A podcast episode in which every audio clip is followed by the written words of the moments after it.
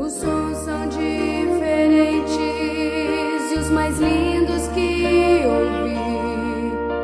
A única linguagem transforma corações. Igreja Batista Boa Fortuna. Família que ama você.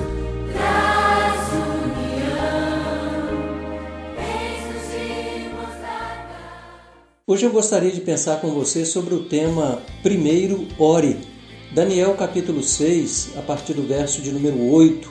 Agora, ó Rei, nós pedimos que o Senhor assine essa lei para que ela não possa ser mudada, conforme a lei dos medos e persa. As leis assinadas pelos reis nunca podem ser revogadas, e o rei Dario assinou a lei. Mas Daniel, apesar de saber que o rei havia assinado a lei, foi para casa e, como de costume, se ajoelhou para orar no seu quarto.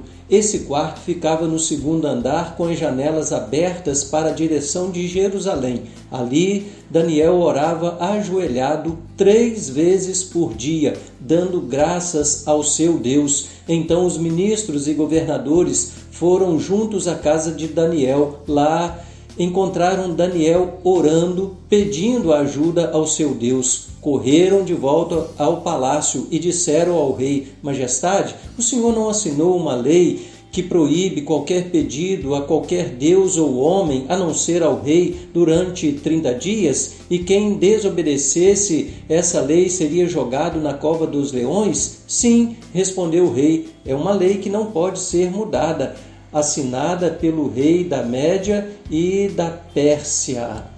Interessante que, apesar dos pesares, a primeira coisa que Daniel fez foi orar. Daniel foi orar como de costume, ele orava três vezes por dia. O meu desafio e o seu desafio é primeiro orarmos.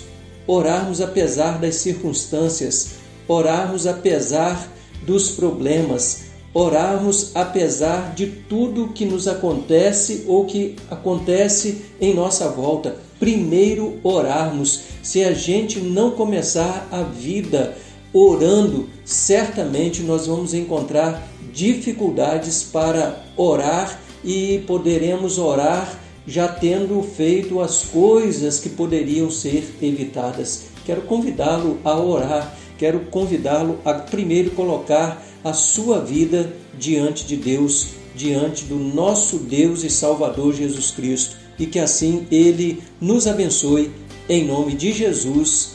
Amém.